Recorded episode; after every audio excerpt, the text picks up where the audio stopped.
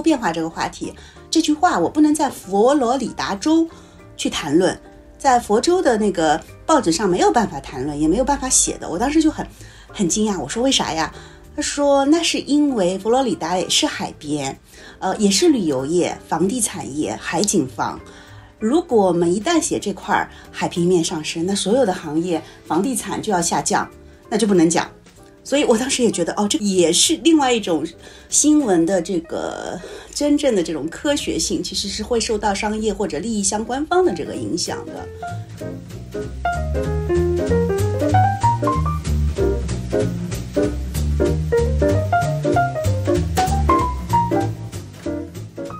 所以这也是我自己在非常初步的接触到说气候这个领域的时候，感受到的一种相对可能有一点矛盾的一个一个情绪吧，就是这个领域它。它的底色是悲观的，它的底色是说我们要去面对一个危机，但是它在现实中的一些这种实践又是能够激起一些乐观的情绪的，包括甚至我们比如说每个人，你觉得那你参与政治很难，但你作为一个消费者，你是有很多的日常的选择的，然后你在做出这些日常选择的过程当中，我觉得是会有很多的能动性可以去可以去展现出来的。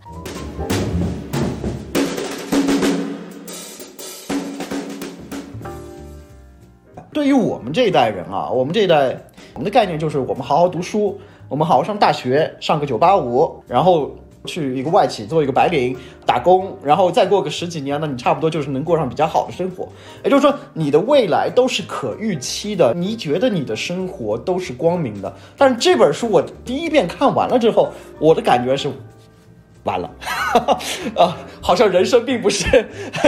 并不是单方向上向正面进行发展的啊，个人的人生好像是要受到一个大环境的影响啊。虽然就是说个人的努力也很重要，但是大气候的努力，呃，大气候的友好也是非常非常重要的。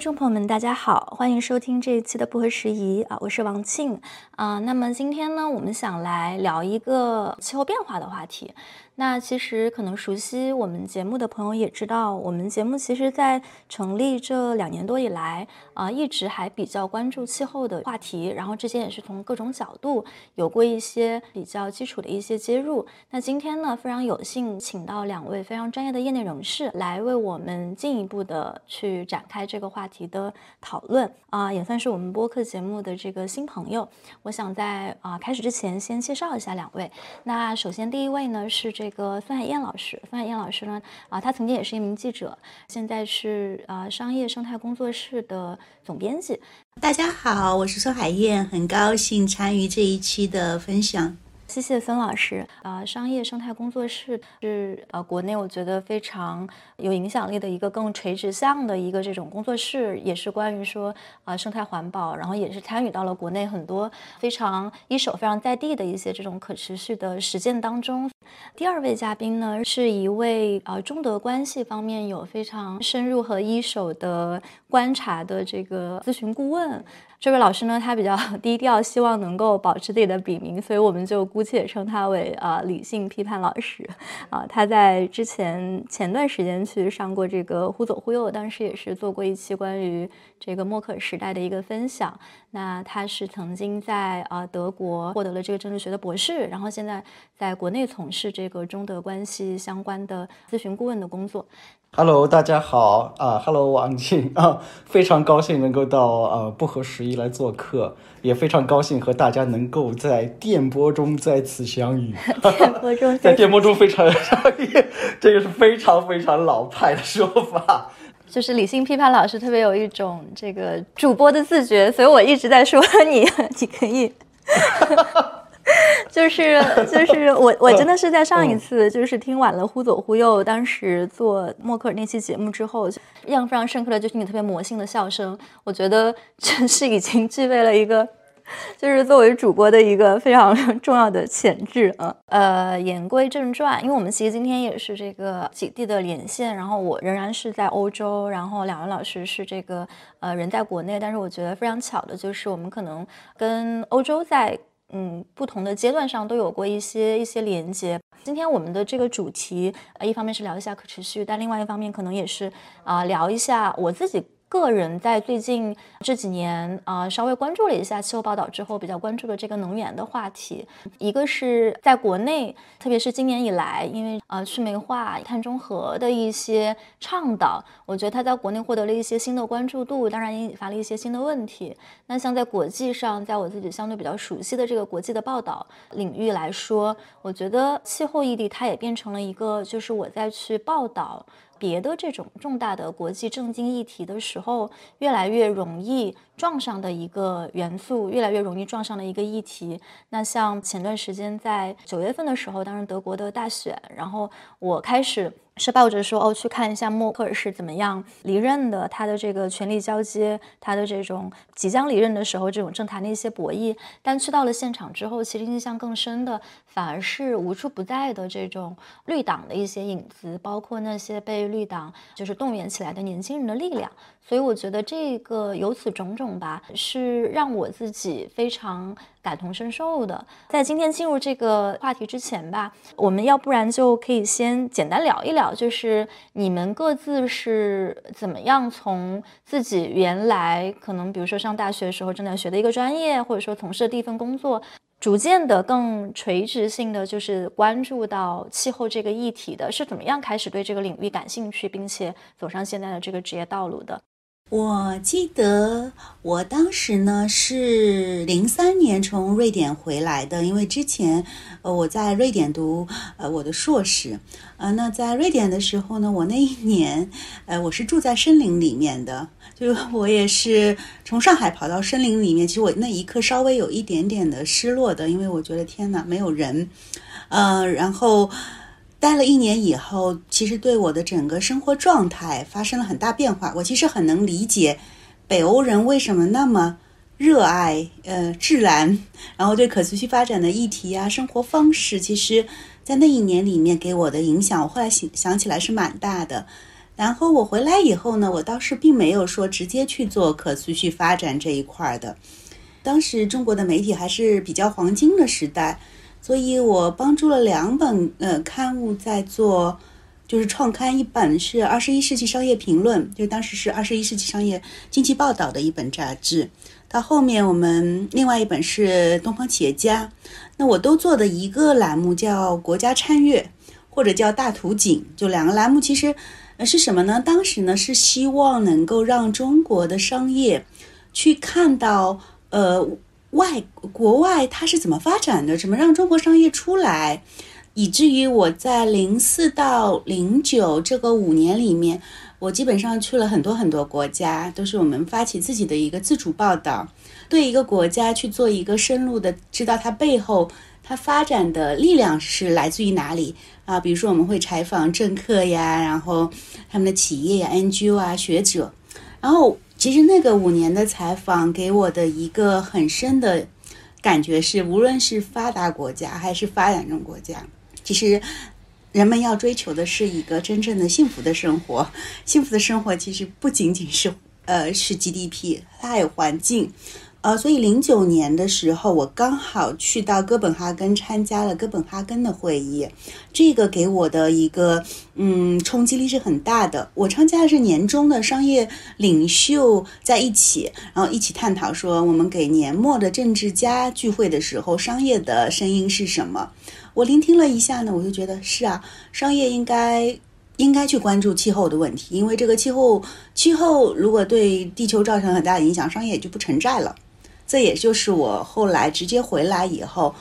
呃，就希望能够有没有可能做一些专门关注，嗯，可持续发展呐、气候啊，或包括其实背后就有很多能源啊相关的，开始去写书啊，做工作室，这就是一个我觉得这是一个背景的转折点吧。嗯，对，您讲到这个通过媒体的这样的一个途径，然后开始进入到更细分的关注气候这个领域，其实我自己也是蛮有感触的。特别是啊，可能我跟您就是进入记者的这个呃，时代会有点不一样。就当我进入的时候，这个行业它其实已经在比较走下坡路了。所以，不管说这个行业内部他们想要去找出路，或者说去自救的一些尝试，一个比较常见的一个尝试就是做一个更垂直类的领域的东西。那我的一些以前可能在做调查记者，或者说在做这种环境报道的朋友，他们在啊选择离开这个媒体业之后，就是很多都不约而同的选择了就是气候和可持续的这个领域。我觉得这中间还是可以说有一定的这个时代性吧。嗯，那呃，理性批判老师，你也方便介绍一下吗？就是因为我知道你原来在德国其实念的是政治学的博士，那当然气候政治它这些年也是一个还比较重要的话题啊。但是我也想知道说，就是它的这种意义和你自己个人的一个切入点大概是什么？啊，我自己接触到这个话题，可能要回到本科的时候啊，因为我在那个咱们学校的图书馆里面。翻到了一本特别老的书，这本老的书的这个封面呢，我还记得就是有点泛红的那个，然后上面写着五个大字“增长的极限”啊，然后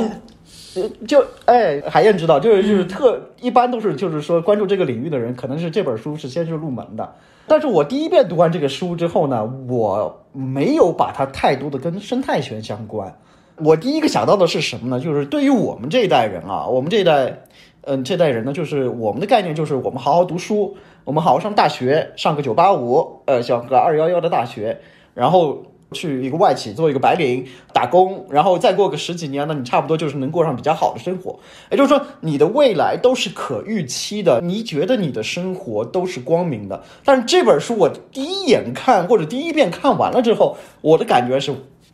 完了，啊，好像人生并不是。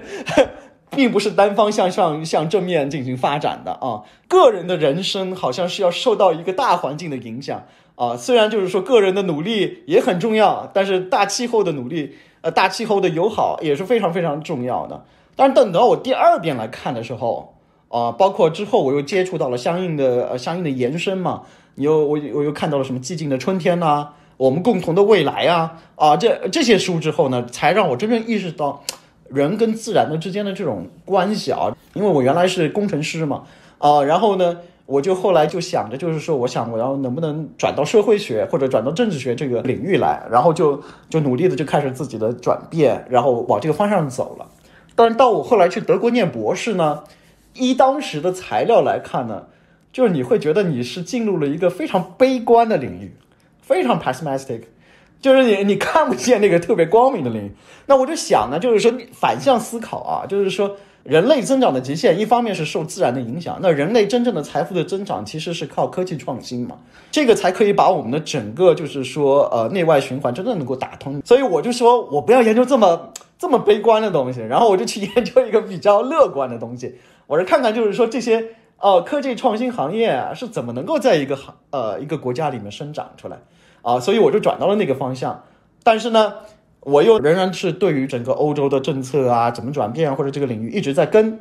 同时呢，也一直在关注，就是说咱们这个生态学这个领域，我自己个人是非常非常有兴趣的。哎，我觉得其实刚才啊，你提到的这个一个领域，它的这种基本像是悲观的还是乐观的这个角度，还挺有意思的。因为这其实也是我自己在这几年做报道的过程当中，接触到了一些气候报道之后，啊，感觉其实还挺矛盾的一点。在气候这个领域，一方面，如果你去了解到说它的这个紧迫性，就是。比如说，如果我们想要达到这种啊两度甚至是一点五度升温以内的这个目标，那从现在做出的这些努力来看。啊，好像就怎么都不够，以及就是你会读到很多的报道，就科学家都在警告，然后这种已经在发生的很多的气候的灾难，这个一方面会让你感到非常的悲观，但另一方面呢，我觉得它相比起这种传统的这种，比如说政党政治，然后你去聊那些已经聊了很多年，甚至很多个世纪的一些话题，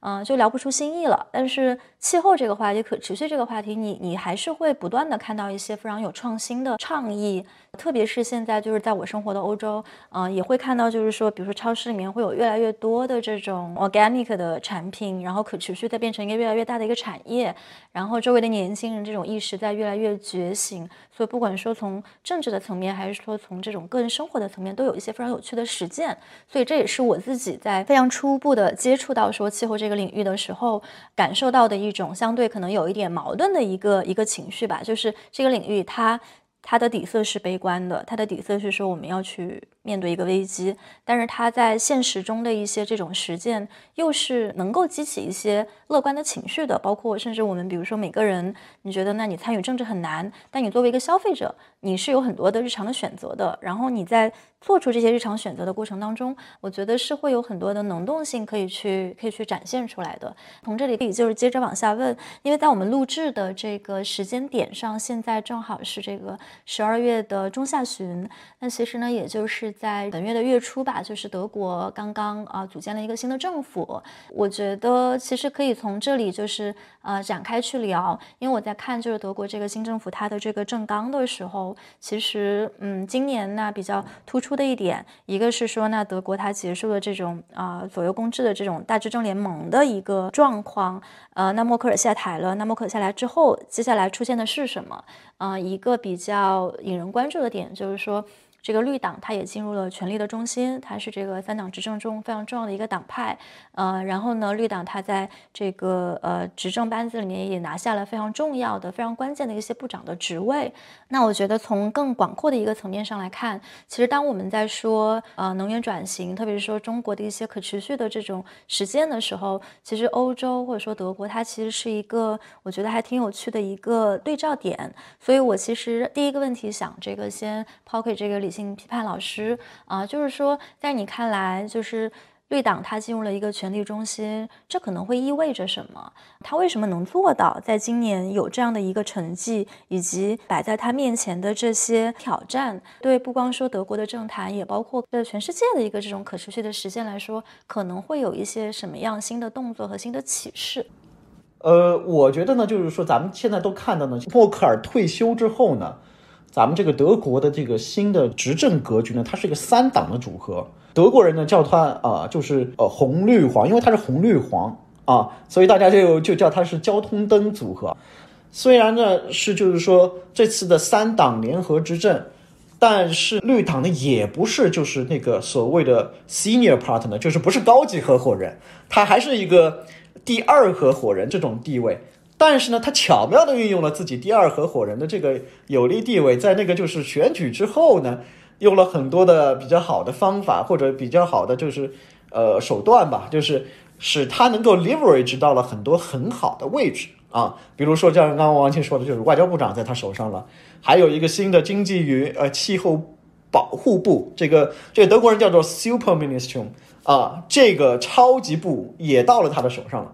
哦，除此之外，还有农业部、环保部这些重要的部门呢，都在他手上了。那他肯定是要带来啊巨大的变化的。呃，因为我知道这个海燕老师也是在欧洲待了挺久的嘛，我觉得可以接着刚才李金帆老师讲的这个。像我们知道，在气候政治上摇旗呐喊喊的最大声的这个气候少女，她就来自于瑞典。所以我其实也很好奇，说您当时在欧洲的这些经历，特别在瑞典的这些经历。嗯，好呀，呃，因为我当时因为在欧洲的时候还是比较呃早的，当时一五年，其实呃那一年给我的。留下的印象是很深的，因为那一年是哥本哈根，那我刚呃刚好是年初去了北极，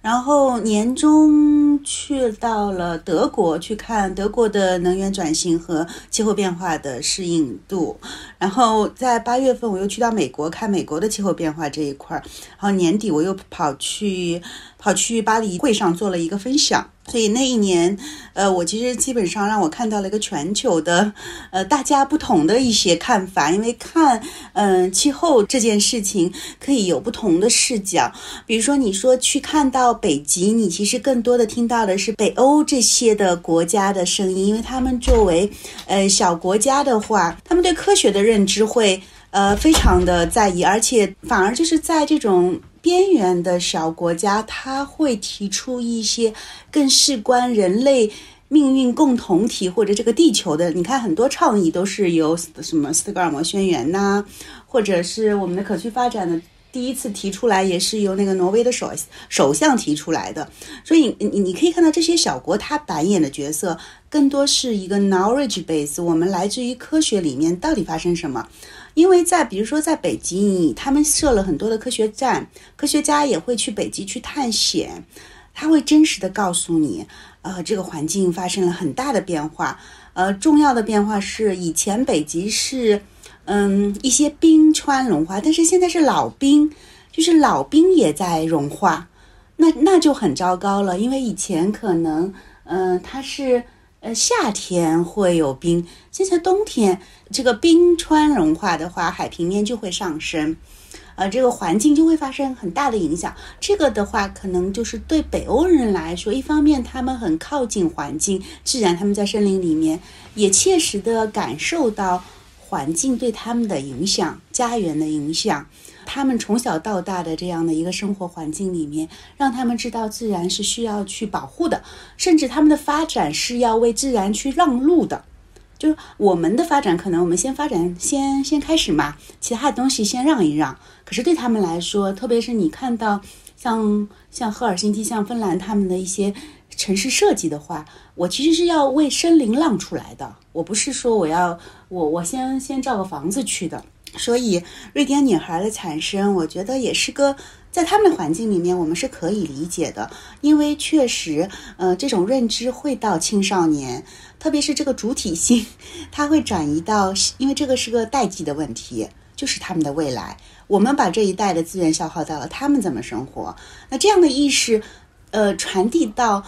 青少年手里，他们有了个当家做主，他们就提出来：“你们干的不对啊，我需要为我去争取权利。”所以这点上，我其实是我是可以认同的。所以为什么他在全球，包括在德国啊，那个 Friday 就星期五的这个运动就就会来，它其实是一个青少年环境教育，或者也有一部分的政治权利的一个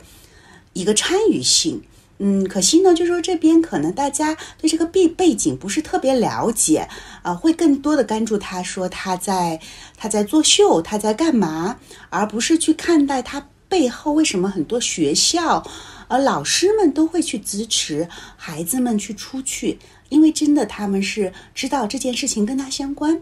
那如果我们在那一年我去到了汉堡，也去柏林这些地方去看的时候，我觉得。呃，德国在气候政策，包括在公民教育上，是做的非常深入人心的。特别是在汉堡的时候，嗯，他们在做一个大坝，因为海平面上升了，啊，你你要去保护当地人的生命财产，旅游业，呃，你就必须得得要去想怎么让海水不会去倒灌进来嘛。嗯，我们的其实中国城市现在遇到的洪涝灾害一样的问题。但是他们那时候已经早就开始意识到了，那要建大坝，那一旦建大坝，它会影响很多的利益相关方，比如说它就会影响到旁边开酒店的，开这种，呃，好多酒店的沙滩，然后大家看不到海景了，那肯定就会受到产业的影响和反对。那也有可能建了大坝会受到像 WWF 这样的一个质疑，说，哎呀，我的生物那些那些生物们怎么能够鱼呀、洄游啊那些。羊啊，怎么过去啊？就是对生物的这个影响，就很多利益相关方。那这时候该怎么办呢？我就觉得这个修大坝的过程，那个建筑师、景观师，他就要联合当地的旅游业、酒店业、NGO、WWF 啊、民众啊、新闻啊，一起去达成一个共识。呃，一个参与度，然后来把这个大坝，后来我看了一下，修的挺美的，它就会符合各方的利益，包括在修的这过程中，它修的特别长，啊，它只在冬天修，因为夏天有生意嘛。但是同样一件事情，我那一年八月份就去到了美国，美国科研做的特别好，我看到一个沼泽地，他做了将近当时是八几年做的，开始做的试验。去看沼泽地是不是发生了，在这个几十年里面，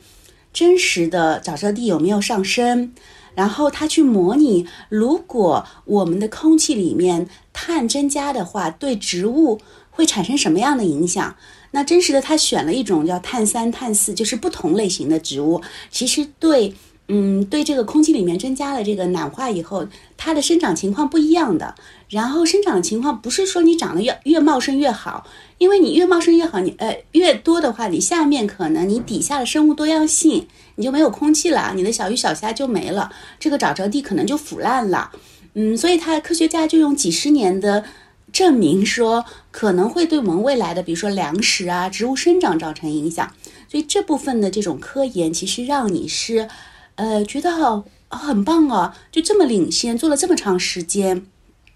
可是呢，当时的旁边的一个科学家跟我说啊，这样的话题，气候变化这个话题，这句话我不能在佛罗里达州去谈论，在佛州的那个报纸上没有办法谈论，也没有办法写的。我当时就很很惊讶，我说为啥呀？他说：“那是因为佛罗里达也是海边，呃，也是旅游业、房地产业、海景房。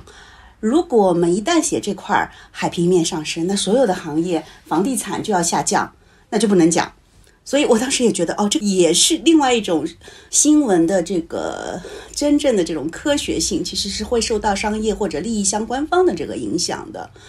嗯，所以到年底的时候，嗯，我去到。”巴黎的那个做巴黎分会上的编会上，我去做一个分享，然后呢，我就去分享了很多我们在那些年讲呃探寻的，在特别是很多案例是来自于中国本土的，就大家如何在不同的，比如说水资源治理，呃，比如说我们如何在用一些生物的这种方法去治理环境，去减少对这个气候的影响，一些些细小的创新的案例。我讲完以后，就好多法国人就跑过来，就问他们，就觉得他们真的很相信这样的真实的事情的发生，因为这个打破了他们以前对中国的一些看法啊。所以呢，我的一个感受是说，一个是我们要真实的面对气候变化带来的嗯影响，就是我们要去聆听科学家的，然后同时我们需要去看到。呃，不同的利益相关方，它的背后可能受到的影响，它背后的驱动力是什么？还有一点，我觉得，呃，这个公民的教育啊，认知对气候变化的看法，啊，这是个长期的事情。然后还有一些，我觉得确实，无论是通过技术，还是用呃通过什么样的商业，呃创新，这是都是很重要，它是可以带来改变的。呃，海燕刚刚呃说的那个就是啊，公民参与那部分啊，我自己在德国的时候，我也特别呃特别特别有感触吧。就是说，嗯，我觉得德国人这一点方面呢，的确是做得非常非常好的。就是说呢，他们比如说有很多幼儿园呐，或者怎么样的这些小朋友，你去看那些幼儿园，基本上门口就是一一大片树，他们花很多时间教小朋友，就是说，哎，这东西你怎么种？哎。这东西做你种了那个过程之后，它会变成什么？第二个呢，他还可以带着小朋友，就是说去逛森林，啊，去森森林里面逛，去感受森林的气味，去感受森林的声音。这个呢是，就是说我们国国内真的是可以借鉴的地方。其实我这几年在参与这种跟气候有关的一些报道，包括一些这个由欧美一些机构他们组织的一些培训，包括我们也跟很多的这种欧美的同行有交流。其实气候议题在每个国家它的政治光谱，包括它的这个媒体呈现上的不同，还挺有意思的。比如说之前这个特朗普在位的那几年，啊，当时也有一些这个在做这个气候报道美国同行，他们就很郁闷嘛，因为那几年那气候这个议题在美国的一个争论，它主要的这个争论的焦点在于有一部分人他不相信气候变化是真的，或者说不相信气候变化是由人类活动导致的这样的一个呃质疑，就是说叫这个气候怀疑论者，他在中国语境下，他的这个支持者其实。不是很多，但在中文语境下，它有另外一类反对者。那这个反对的声音就是：我们虽然也承认说气候变化正在发生，但是我们是一个发展中国家，我们要先发展再治理。就是欧美国家现在已经发展到了那个程度，现在来要求我们去啊牺牲经济的发展，去啊付出这种环境的一个成本和代价，那这个对我们的发展是不公平的。这又是另外一类叙述。那在欧洲的话，我觉得好像欧洲对于这两类的叙述，它的这个支持者都不是很多。但欧洲现在面临一些很具体的一些问题，就是一方面呢，像绿党，它不光是说这次的这个德国的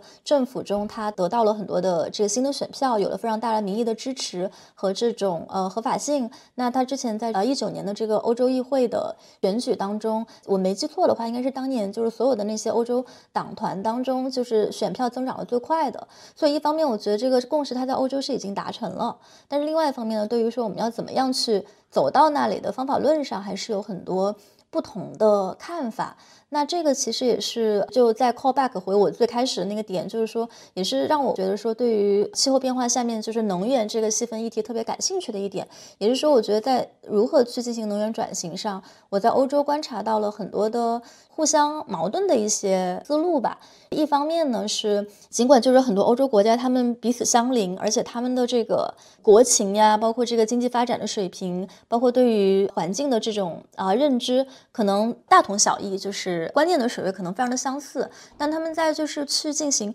能源转型的时候，选择的是非常不一样的道路。那呃，像我所在的荷兰，因为它是一个非常小的国家，它非常的平，然后它有很多的这种呃风电，因为也不是一个自然资源型的一个国家，所以就是在很早就去进行了这种可再生能源的一个转型。那像这个欧洲比较大的几个国家，像这个。法国它的核能是占据了非常高的一个比例，但是在德国，在比较早的就定下了就是我们不用核能的这样一个基本的能源的路线，于是这个其实。在某种程度上，它让德国处在了一个，比如说，你就不能够直接去借鉴说法国它是怎么样去处理能源安全的这样的一个路线。所以这其实也是让我自己感觉很矛盾的一点。这一点也非常想听一下，就是两位老师的看法。我觉得理性批判老师可以先来分享一下，就是说德国现在的能源的战略，特别是在新的政府上台了之后。他们是怎么样来看待自己的这种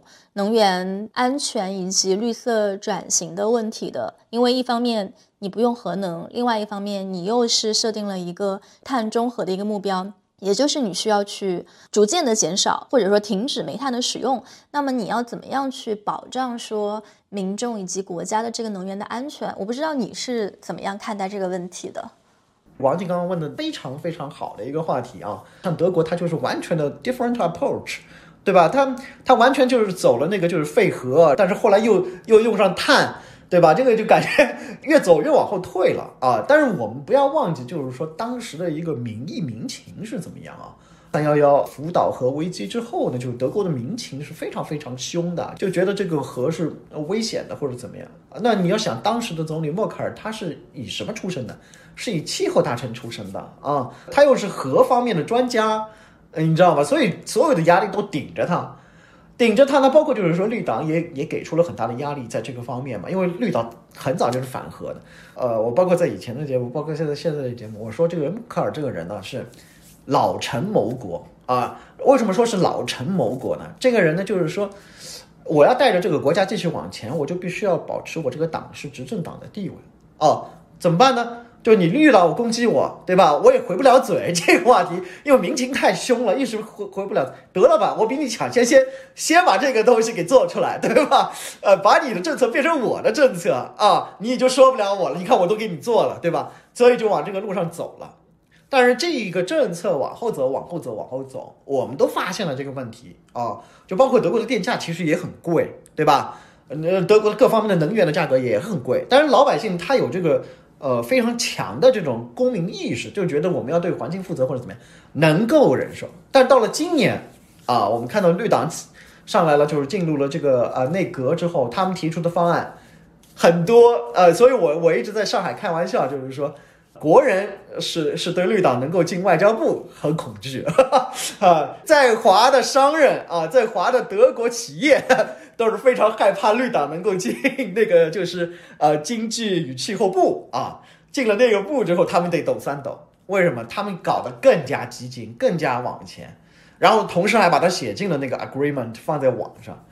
说实话呢，这几大因素结合，一是防疫形势、抗疫形势仍然非常严峻，对吧？第二呢，能源与原材料价格在二零二一年都在飞涨，对吧？呃，第三呢，呃，你你还要搞比默克尔还激进的这个方案啊，所以我刚刚前面说就是说他们没有理解透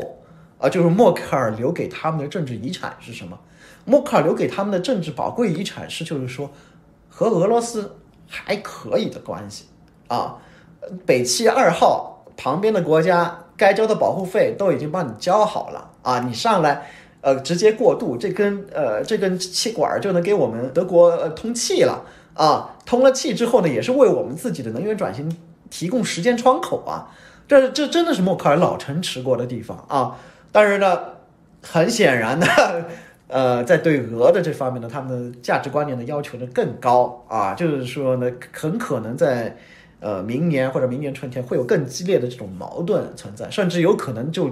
完全废弃掉这个已经建好的北汽二号的这根啊管道，呃，这个我们作为外人也没有办法呃评论这个事儿了。另外一方面，默克尔给他们留下的就是宝贵的财富是什么？宝贵的财富，十六年和我们中国这个稳定的关系啊。为什么这个财富对于它的能源转型也是极为宝贵的？为什么？因为你德国的很多的这个环保指标是非常非常高的，然后还有很多的东西，很多的行业是没法做的啊。你但是现在能够接得住你这些制造业的，其实就我们中国啊。当然呢，就是说，并不是说这些产业都是环境真的非常非常破坏，德国人还是非常注意的，只是他可能满足不了欧盟的标准。但是呢，到我们这儿呢，就是说还是能够满足标准的啊。但是呢，这个这些行业呢本身呢也是。呃，对于我们本地的经济也是有发展的，当然处理的好，问题也不是这么大啊。据我了解，第二点呢是什么呢？就是说你德国搞的这些新的环保技术，你德国搞的这些新新的环保的指标或者怎么样啊，包括细分领域啊、汽车领域各个领域的这些东西，你首先得有消费者呀。你没有消费者支撑你这个东西，没有足够大的市场来支撑你这个东西，你怎么进行这个技术转型、技术的升级呢？你没有这个回笼资本的。那唯一的大的单一市场在哪呢？在中国啊，所以呢，中欧贸易协定啊，这真的是啊，默克尔总理给他们留下的宝贵的财富啊。但是从现在来看，从今天来看，从今天这个时间点来看，这个 CAI 呢，可能是非常不乐观了。对，当然很多话我们肯定也就是只能点到为止，但是这个 背后其实有很多的这种国际博弈的一些东西，有兴趣的话可以去多了解一些。就简单给听众们补一个背景，刚才这个李新平老师提到的北溪二号线，它其实是德国在这些年来非常重要的一个这个天然气的一个管道，然后它其实主要呢是说，那俄罗斯会为用它自己的自然资源去保障德国的一些能源供应，那这个对德国来说其实是可以说是解决了它的这个能源。安全上的一个比较大的一个考虑，就是说天然气是一种非常稳定的能源，但是呢，这个由于这个天然气管道是跟俄罗斯去搭建的，那美国这边是一直很不开心。但是就是回到刚才李欣老师讲的这个东西，就是说默克尔之所以厉害的一个原因，就是说他其实在中间找到某种平衡，就是美国这边不开心，他也可以让美国人能接受，但是俄国人这边呢，他也不会说我因为这个管道就跟你走得特别近。然后我自己的感受是说。如果你去大选的这个现场，那其实我觉得绿党它的出现，包包括它提供的这种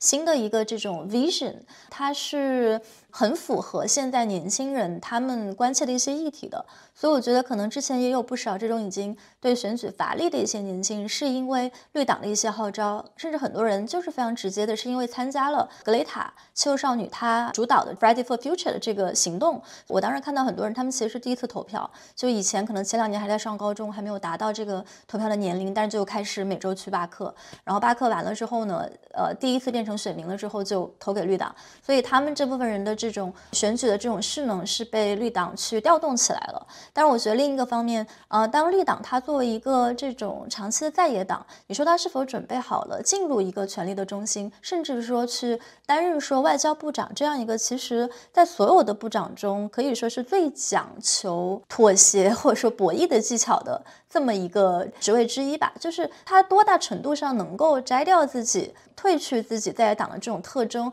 我觉得还是需要拭目以待。他现在已经有了这种民意的基础，但他是否能在这个民意的基础之上去把这个角色给做好，我觉得这个还是有很多的问号。包括像我觉得绿党他的这些核心选民，呃，这部分人他们对默克尔是。我觉得是有保留意见的。虽然大家会觉得，那世界舞台上默克的形象非常好，我觉得特别是在咱们中国语境下，默克的形象还是啊，就是可以说是这些年来为数不多的形象还可以，而且一直没有塌房的这个 西方领导人，并且也是被这个官方盖章的中国人民的老朋友啊。但是呢，我在现场遇到的那些德国的年轻人，他们就会觉得，嗯，默克尔也该走了，并且就是会对默克尔在很多议题上的这种，比如说。她在性别意义上可能虽然她是一个女性，但她可能啊也可以做得更多。她虽然这个气候大臣出身，但是她所在的这个党派其实是更加轻商业的这么一个中右翼的一个党派，所以他们也会觉得她在气候上做的也不够多。就是所以我觉得绿党可能对她来说也是一个两面的选择，就是一方面。他现在接下了就是默克尔执掌德国十六年之后相对稳定的一个政局，相对有共识的一个社会。但另一方面呢，如果他只是出于说对他核心选民的负责的这样的一个考虑，那么就是摆出一个反对默克尔的一个姿态，可能也不一定说是完全反对他核心选民的诉求。所以我觉得这中间是有一定的这个矛盾在的。嗯，就这一点，我其实也想问一下，就是嗯，孙老师，因为知道孙老师这个之前在欧洲呃这个生活工作，然后又回到了国内，可能对于国内对于说这个气候，或者说对于欧洲的一些实践，啊，对于这种观念的一个水位，这种水温，应该也有很多的观察，所以我也很好奇，就是你是怎么样看待说现在？国内民众他对于可持续理念的一个接受程度的一个变化，它的发生是背后可能有一些什么样的原因？我稍微刚才先 echo 一下，我觉得啊，就是能源这个政策，我觉得传统能源是它的资源禀赋，它是不是有这个资源禀赋的话，它就会更多的去采用传统的能源，那它能源结构就会更偏向于，呃，他们有富有的这个能源的资源，比如说我们看到像中东国家，它它就是靠这个石油。呃，但是呢，另外一方面，他们也是被这个资源禀赋所诅咒了。他仅能靠石油，他就不去靠其他了。这个其实未必是件好事儿啊。然后你看到新的能源、可再生能源，它更多的是靠技术，嗯，而且是来自于不同国家，它对这个不同技术路线的选择。那因为它背后也也就是关系到它的价格，因为它跟成本有关。当然，现在我们在谈呃气候变化，这个从从从京都议定书到后面一台，然后包括碳市场，呃，气候变化里面对能源就有了一个碳的价格、碳的成本，包括公共政策上面，其实它都是可以来换算为成本的。嗯，所以就会让不同的国家它选择它的能源政策上会。既有它背后的政治上面的一个嗯意图，另外一个也是一个真实的他们的实际的考虑。比如说，你为什么法国会选核电？就是它的核技术非常的厉害，它就会对核能会非常的在意啊。包括它跟中国也有很大的一些合作，但是核能它背后的话，它就会有安全性的问题。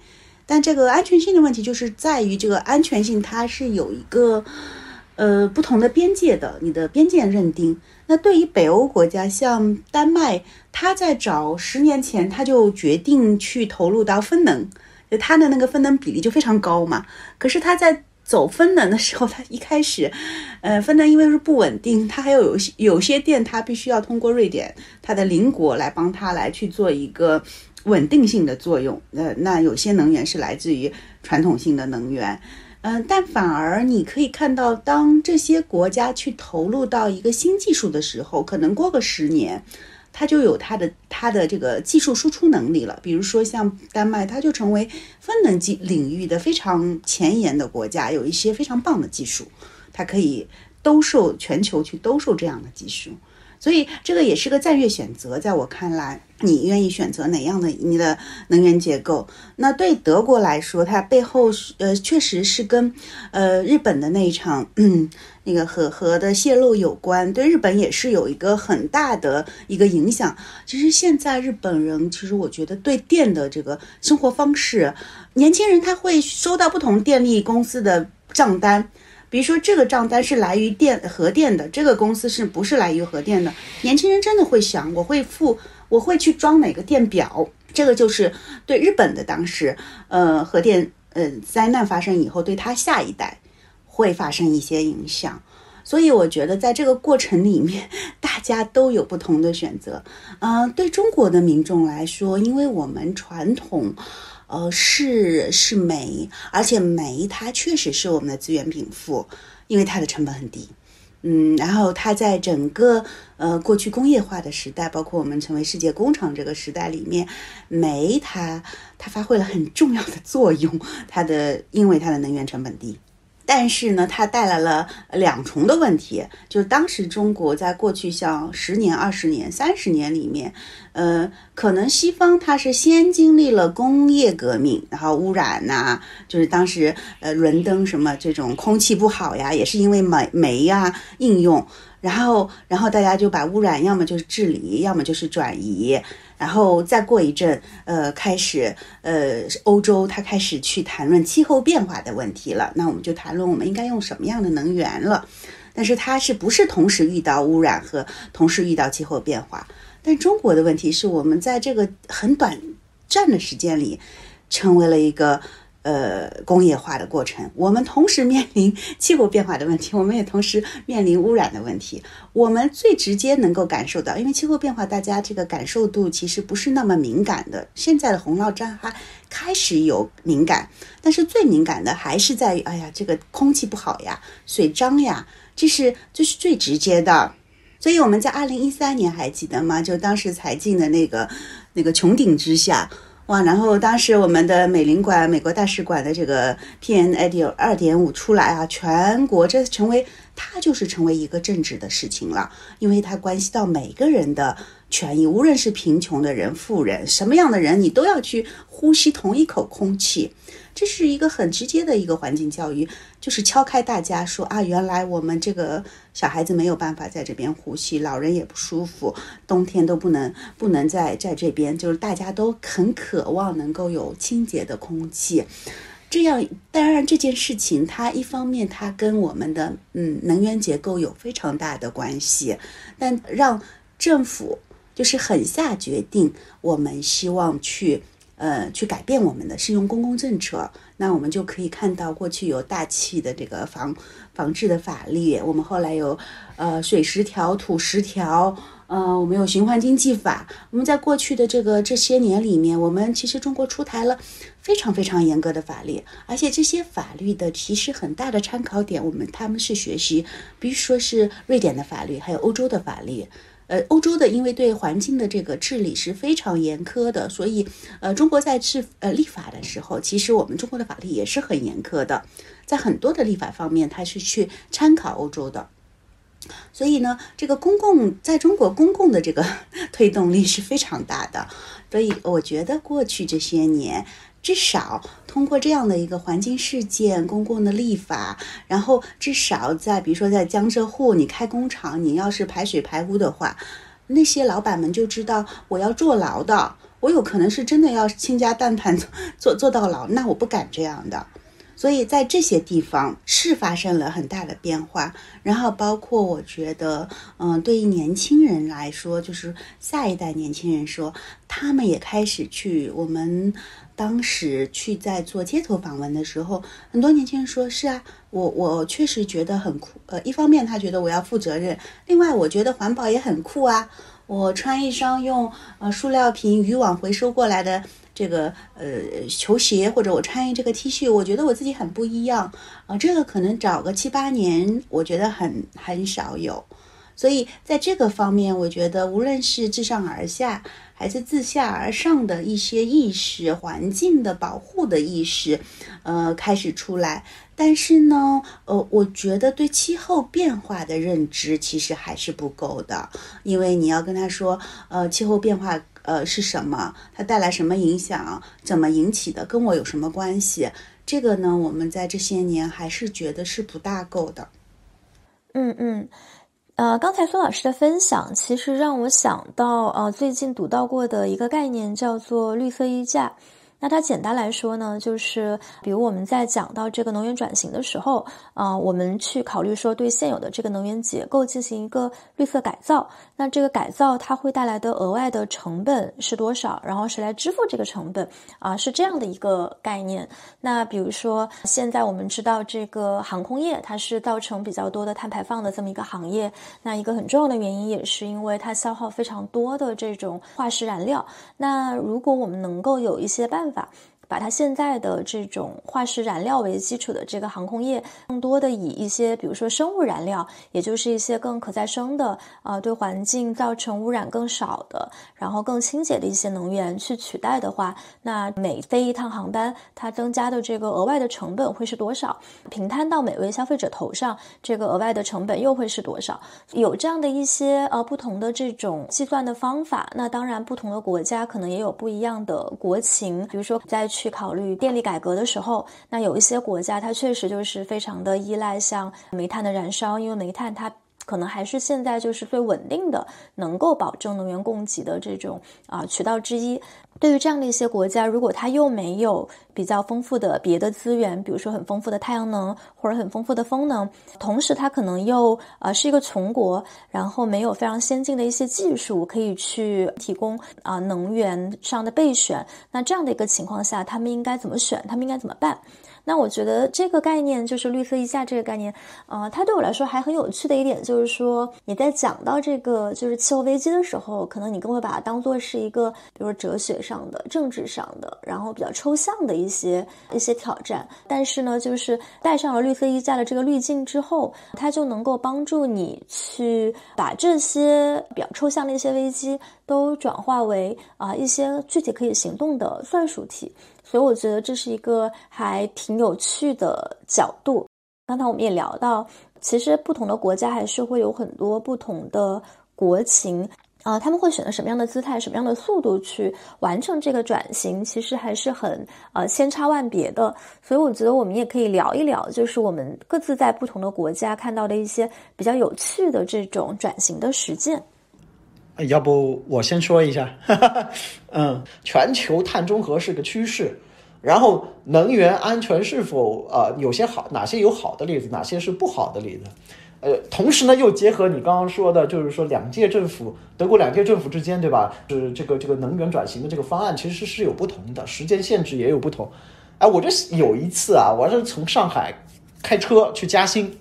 然后呢，我在路上就也是想这个问题。后来呢，我就想到一个比较好的答案啊！我想听众朋友们跟我一块儿啊，一块儿想象一个想想象一个场景啊，我们都开着一辆车啊，开着一辆车从上海到嘉兴。第一个场景是你开着个梅赛德斯，旁边坐着个人，呃，后面坐着两个人，一百五十多个公里，你两个多小时开到了，该超车时候超车，该保持车距的时候保持车距，整个过程非常优雅，对吧？一路上，旁边的人呢跟你开开玩笑，后面的人跟你啊说说段子，两个人说不定还能打打牌，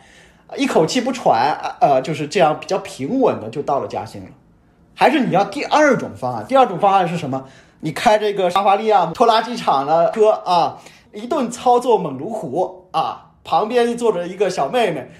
动不动就说：“哎呀，小哥哥你开车太厉害了啊，怎么能这么牛？”但是你再往回头一看啊，后座的两个人。一个已经吐了，一个 接近要吐了啊！下了车之后，俩人说再再也不会坐你的车了啊！你是会觉得哪一种方案到达江心更好呢？啊，这其实就是这两种方案，可能就是代表着这两两轮政府、两届政府的这个不同方案啊！我觉得还有呃一点非常非常重要的是，就是我觉得作为一个中年人或者作为一个比较成熟的人。肯定会选择第一种方案好啊，大家又有说有笑，妥妥帖帖的到了，安全系数又高，你可能百分之九十九安全能够达到那个目的地，对吧？可能到最后你也就比后后者晚了两分钟、三分钟到达目的地，对吧？但是你仔细，如果你这个车上第一类型的车上，你坐着旁边的是个年轻人，对吧？你问他，哎，那你觉得？第一个司机好不好，对吧？他肯定多半会跟你说什么，哎呀，还是这辆车好，不是 不是不是司机开车特别好 啊，所以呃，所以就是呃，所以这种情况就是说什么呢？甚至他如果是个年轻人的话，他就会觉得，哎呀，你这个开车温吞水的，这个太不 sexy 了，对吧？他他有这种感觉啊，但是他不知道还有一个案例二在那儿啊，是不是？是我我觉得这这个例子挺能阐述，就是说，刚刚包括你说的，就是说。绿党的很多拥护者啊，是年轻人啊，他们觉得这个是啊激进的，就是 sexy 的，然后就是一定就是就是要这么像革命性的这样这种东西。包括绿党一上来，马上就想办法又把呃选举的年龄往下降了啊。这个从选举的票仓上面也可以看得到，就是说他们得到了很多年轻人的支持。所以我今天这个话题里面其实已经提到过了两次，什么概念呢？老陈吃过啊，就是。这一步一步一步一步，他可能就是说看上去是个很笨重的一个路径，或者怎么样。这司机你看不出他的水平，但你要知道那些老板们都爱坐这种，呃，这这种司机的车，因为为啥？他可能就比后者慢了个两两五分钟，对吧？啊，就到达了，但是安全系数百分之九十九，你稳定就是可以实现这个目标，对吧？还是你要后面那种啊，就快个两到五分钟。但是十有八九，你说不定什么时候你路上就是小剐小蹭，这这还是好的。你再看看后面两个呃座位上的人，一个快要吐了，一个马上就要吐了，就这种情况。所以我觉得大部分的人坐第一种车的人呢，他不知道还有第二种车这个事情。但是，一旦坐上第二种车之后，他就会怀念第一辆车上的司机的啊。这就是我想给的一个答案。嗯 嗯。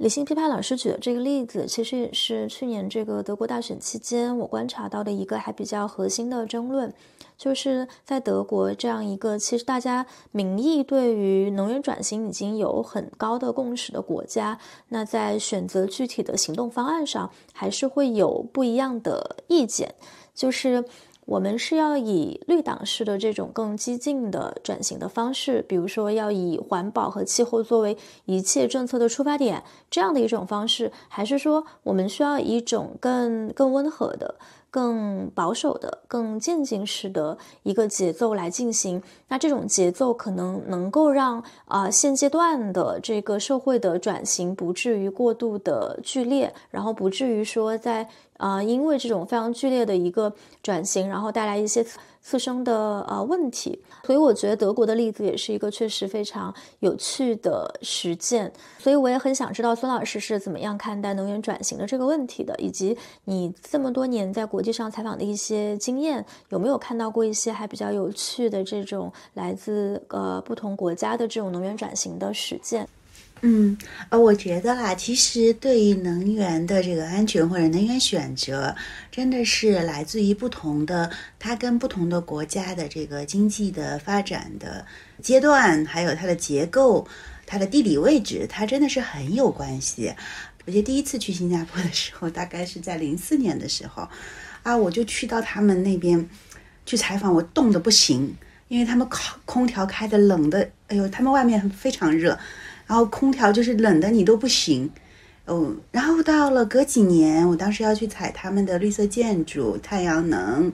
垂直森林啊景观，然后哎，我觉得这一次我很舒服多了。我在里面采访的话不觉得冷了。这个里面大概隔了有大概五六年吧，就是那个，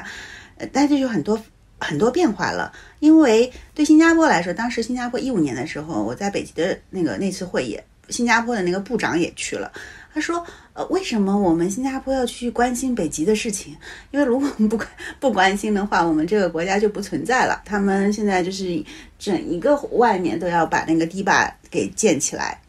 呃，所以对他来说，他的实际的这个生存情况，他反逼，呃，倒逼他来去想，我有些什么能做呢？所以。”对他们的能源，在过去这些年，他选择了太阳能，因为它确实是一个热带国家，它可以发展很好的太阳能，包括它的屋顶，呃，屋顶的这个太阳能的技术啊，包括的商业模式都非常成熟，包括它的那个屋顶花园，它的绿色，呃，垂直绿色的这种技术，去降低通过一些低技术的方式去降低用能，因为很多的能耗是来自于建筑物，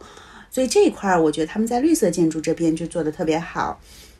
所以你可以看到，就是每个国家它有它的这个危机，危机后面它就要想它找到办法嘛。那对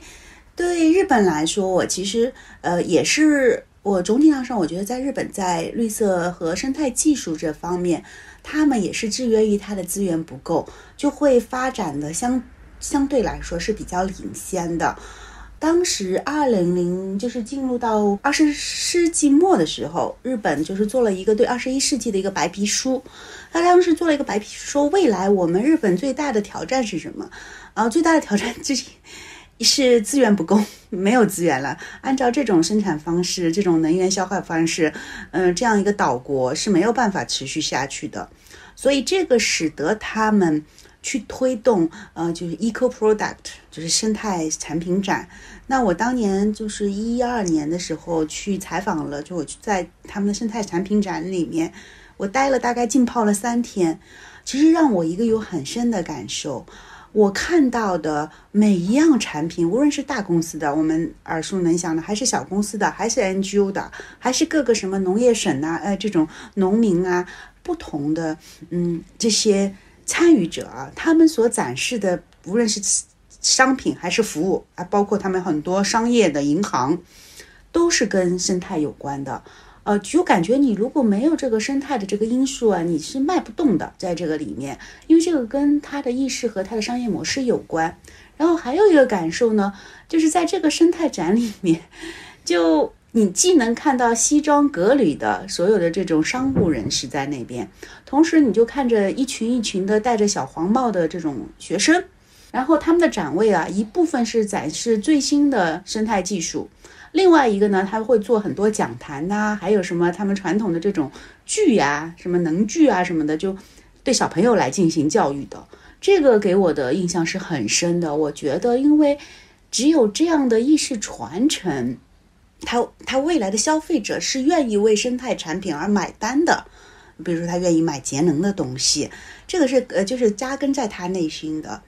嗯，所以对中国来说呢，呃其实也一样。因为呃，中国其实很大挑战，我们大家都知道，我们是煤的这个占主要的呃比例。其实这些年我们煤的比例已经开始下降了，现在应该是百分之六十多吧。我记得十年前，当时有应该有七八十的那种。所以，所以，所以这个比例是下降。我们的我们在过去这些年，其实中国对世界也做出了很大的贡献的。首先是我们的太阳能，我们中国的一个贡献就是让太阳能的成本降了下来。它使得它可以跟嗯传统农业可以进行比较，所以呢，我觉得这点上中国是做的很棒的。然后我们也看到中国在这些年它的分能，呃，我上次去看一家中国企业，哎，我就觉得它其实在德国也有它的分布，包括帮助德国的一些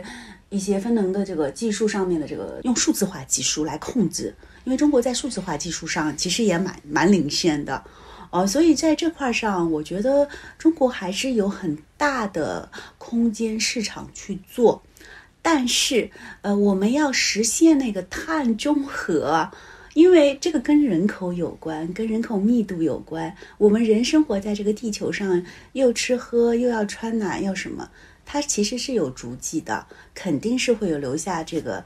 生态足迹。所以你要达到碳中和，嗯，反过来说，其实。就有点呃违背它的，因为你要知道，其他国家的碳中和可能是有一部分它确实没有办法，它要么是去通过去购买碳补偿去种树啊，去补偿过来的，或者是碳捕捉的技术来把它来去去把碳分存出来。那对中国来说，它的挑战还不仅仅说我要达到这个碳中和有那个非常难以企及的目标，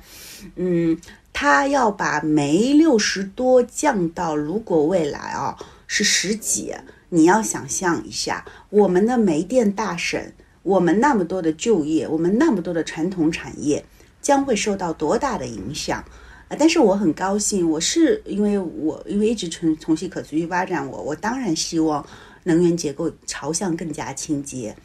嗯，所以，呃，所以说去年老大说啊，我们一定要实现这个目标，其实等于说我的方向定了，那至于这条路怎么走呢？它就会涉及到一些包容性的东西，就是能源转型这个过程里面如何转型。这个也就是刚才李新平批判老师所说的：你这开这条车，开这部车，我怎么走？我如何顺滑的让人感觉到没有头晕转向，没有那么多人受到牵连或者失业或者怎么样？这个可能是未来。一方面，呃，整一个产业要进行升级，包括要帮他帮那些人员新的这种就业培训啊，这些都要去思考的。另外一部分就是我们的生活方式，呃，我们能不能去真的成为一个更加可持续生活方式，是一个节能的，一个是去选择节能的，嗯，生活方式。对个体的生活方式，你还是要放弃一点东西的。你没办法像美国人那样住住很大的房子，开很大的车。那如果这样的话，真的这是很难难以实现碳中和的。那我们今天的录制其实也接近尾声。那最后再问一个问题啊，就是我也想知道，我们在考虑到气候危机、考虑到能源转型这个问题的时候，呃，作为普通人，我们可以做一点什么？我们如果想要有所行动的话，我们可以怎么行动？嗯，好呀。做出行动的话呢，你首先得要了解一些，呃，现在的现实是什么。你要对这个我们的生活要真的要发出一些细致的观察，或者商业它要对这个未来的市场要做出一些判断。所以在这些方面呢，我们过去十年就是做了一些，嗯，采访啊，或者一些倡议。其中一个呢，我们在一八年就是上海做垃圾分类之前，我们就很想知道说。嗯，上海的这个塑料瓶去哪里了？虽然大家觉得理应可能塑料被回收了，但是它真的被回收了吗？或者，呃，它有没有回收？受到什么样的因素影响？我们就做了一个社会实验，我们从路人那边，嗯，拿到了十二个塑料瓶，我们把包装什么全部去掉，然后呢，在十二个呃塑料瓶里面，我们去藏了，在隐藏了十二个 GPS。然后呢，再把它包装好，呃，当然有一些瓶子稍微有一点点不一样，我等会儿会说。然后我们就在上海，在什么医院呐、什么人民广场啊、地铁站呐、大学呀、呃机场啊、火车站啊，我们就在越分散越好，我们就把它扔了。然后我们 GPS 可以在我们的 iPad 上进行跟踪的，我们想看看这些去到哪里了。然后第一个第一个瓶子它走得很远，它它走了两百多公里，走到了嘉嘉兴哦。然后我们就觉得啊，这个给我们很大的信心哦。我们说这这这个这个瓶子这么能走，它走到那边干嘛呢？然后我们就去查一查，它背后它旁边附近五公里以内是有一个，其实是一个塑料的回收工厂，还非常大，它应该是被回收了。然后在这个十二个瓶子里面，我们大概发现就是一半的瓶子。它都走得比较远，而且它附近的话，呃，在五公里以内，它都是有一个呃回收站呐，啊，但是也有几个瓶子，它是原地就可能就不动了，不见了，就信号没了，或者也就信号消失，嗯，那么我们可能就是推测出来，因为有几个瓶子呢，它是颜值不高的。什么叫颜值不高呢？就是它是脏兮兮的，因为那时候呃上海还没有垃圾分类。那就有可能厨余垃圾跟塑料呃塑料瓶就混在一起扔的嘛。那脏兮兮的瓶子，人家是不愿意回收的，就是大家都看不上眼儿的，因为你还要把它洗干净了，这个回收工厂是看不上的，所以捡垃圾的人也不会去捡的。呃，这个我们后来叫流浪的塑料瓶，就让大家知道说，塑料瓶其实有些呃是可以进入到我们回收系统的，有些可能就是在流浪。我们怎么能能够让它不流浪呢？其实是有方法的。后来一九年，上海就开始强制垃圾分类，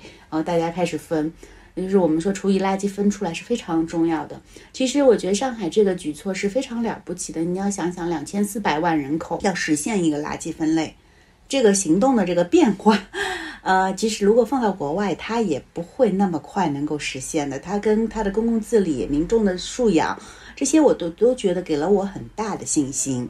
所以呢，呃，后来我们去拜访到浙江的一个临海的一个小城，它有着呃世界上排名第二大的拉链和纽扣工厂，它的这家企业。那我在那边就亲眼看到他们把回收来的塑料瓶再重新变成纽扣或者拉链上面的那个布的那一块儿。所以，所以你看很神奇哦，就是因为这家公司它的客户是什么阿迪、耐克啊，什么都有。他把这些他的辅料，呃，随着他去进入到他的衣物、他的鞋、他的球鞋上面，最后进入到全球市场。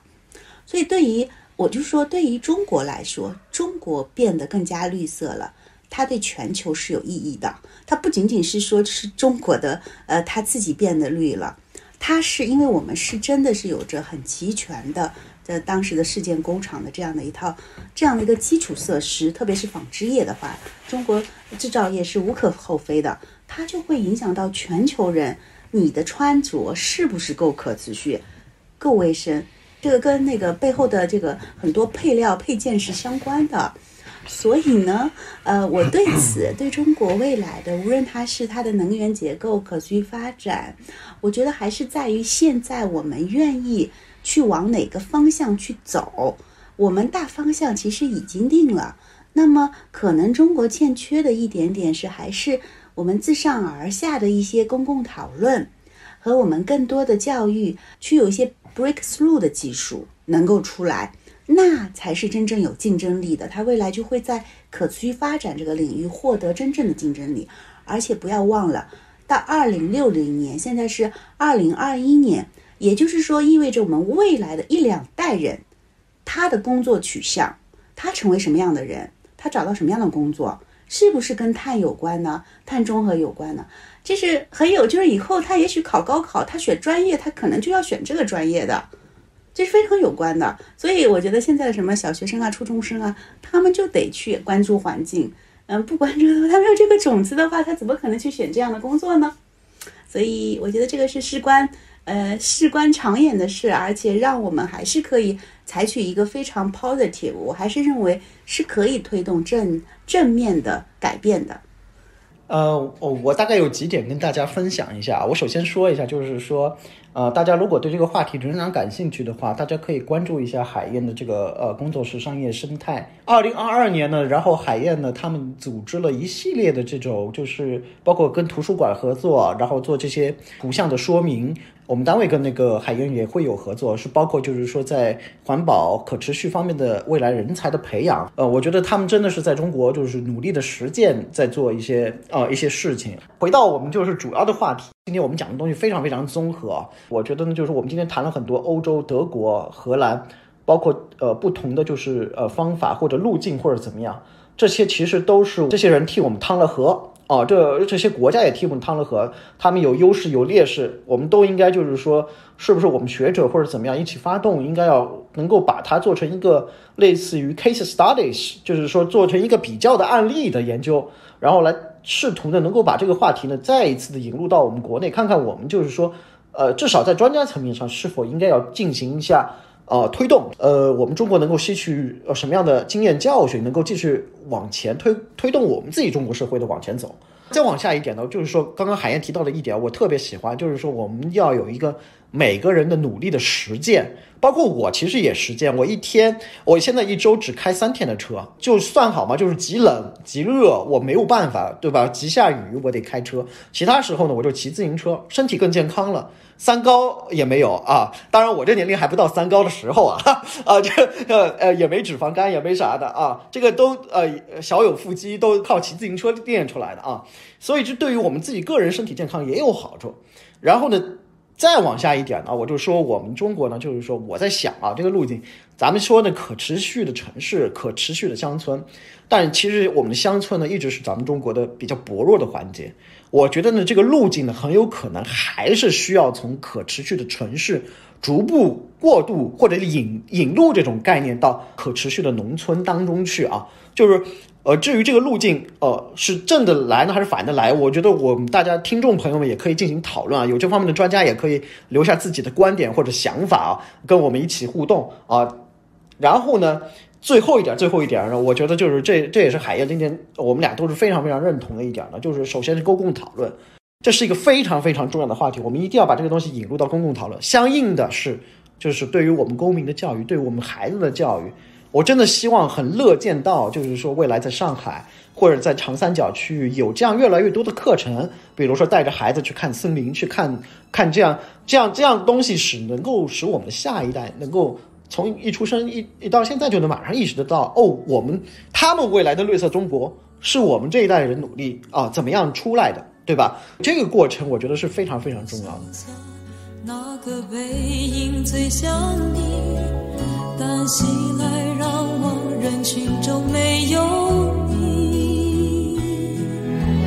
偶尔飘来一阵雨，点点洒落了满地。也许雨一停，我就能再见到你。也许雨该一直脚步停